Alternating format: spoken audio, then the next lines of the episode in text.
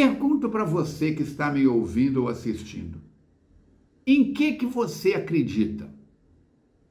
Há um momento em que Jesus vai dizer assim: Se não amais o que vedes, como ireis amar o que não vedes? Ah, Falcone, eu não acredito em espírito. Se você não tem amor, amorosidade com os seus familiares, com as pessoas com quem você convive no dia a dia, como é que você vai amar o presidente da Rússia, da Tailândia ou o chefe da tribo esquimó? Não tem jeito.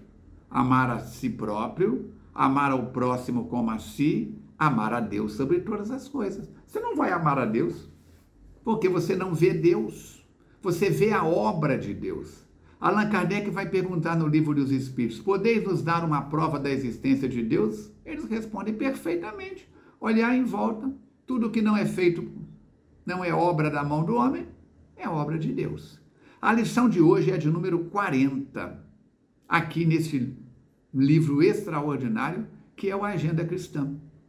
E a lição número 40, Chico Xavier psicografa, ditado pelo amigo espiritual André Luiz. Lição número 40, pode acreditar. Falará você na bondade a todo instante, mas se não for bom, isto será inútil para a sua felicidade. Sua mão escreverá belas páginas atendendo à inspiração superior. No entanto, se você não estampar a beleza delas em você, espírito, não passará de estafeta sem inteligência. Lerá maravilhosos livros, com emoção e lágrimas. Todavia, se não aplicar o que você leu, será tão somente um péssimo registra... registrador. Cultivará convicções sinceras em matéria de fé. Entretanto, se essas convicções não servirem à sua renovação para o bem, sua mente estará resumida a um cabide de máximas religiosas. Sua capacidade de orientar disciplinará muita gente, melhorando personalidades. Contudo, se você não se disciplinar, a lei o defrontará com o mesmo rigor com que ela se utiliza de você para aprimorar os outros. Você conhecerá perfeitamente as lições para o caminho e passará ante os olhos mortais do mundo a galeria número, número X dos heróis e dos santos. Mas se não praticar os bons ensinamentos que conhece perante as leis divinas, recomeçará sempre o seu trabalho e cada vez mais dificilmente. Você chamará Jesus Mestre e Senhor.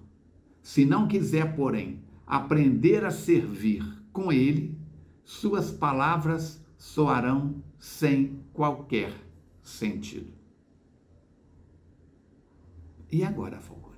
Agora é muito bom que você, que eu já estejamos falando na paciência. E de vez em quando a gente estoura. É melhor falar. Por quê? Ainda, sabe, eu só vou falar da paciência quando eu for paciente. Não. Paciência é um processo, educação é um processo, agradecimento é um processo, perdão é um processo. Já comentei que Allan Kardec perguntou aos imortais: o que vem primeiro, a evolução intelectual ou a evolução moral? E eles respondem: primeiro vem a intelectual. Primeiro nós começamos a falar na paz, no amor, no perdão, e depois nós começamos a praticar a paciência, a amorosidade e a perdoar. Dá para entender? São chaves que abrem a gente de fora para dentro e depois abrem de dentro para fora. Não adianta chamar Jesus de Mestre e Senhor se eu não coloco em prática o seu ensinamento. Temos que pensar nisso. A responsabilidade do homem é do tamanho do seu conhecimento. Quanto mais eu conheço, mais responsável eu sou.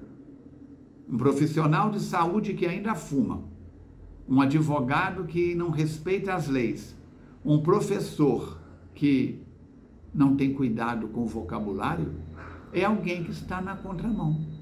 A força do Espiritismo vai dizer Allan Kardec no Livro dos Espíritos, na conclusão, no item 6. A força do Espiritismo está na sua filosofia, no apelo que faz à razão e ao bom senso. Assim nós vamos aprendendo.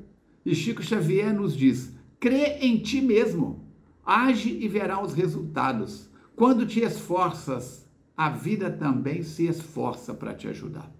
É o faça da sua parte que eu te ajudarei.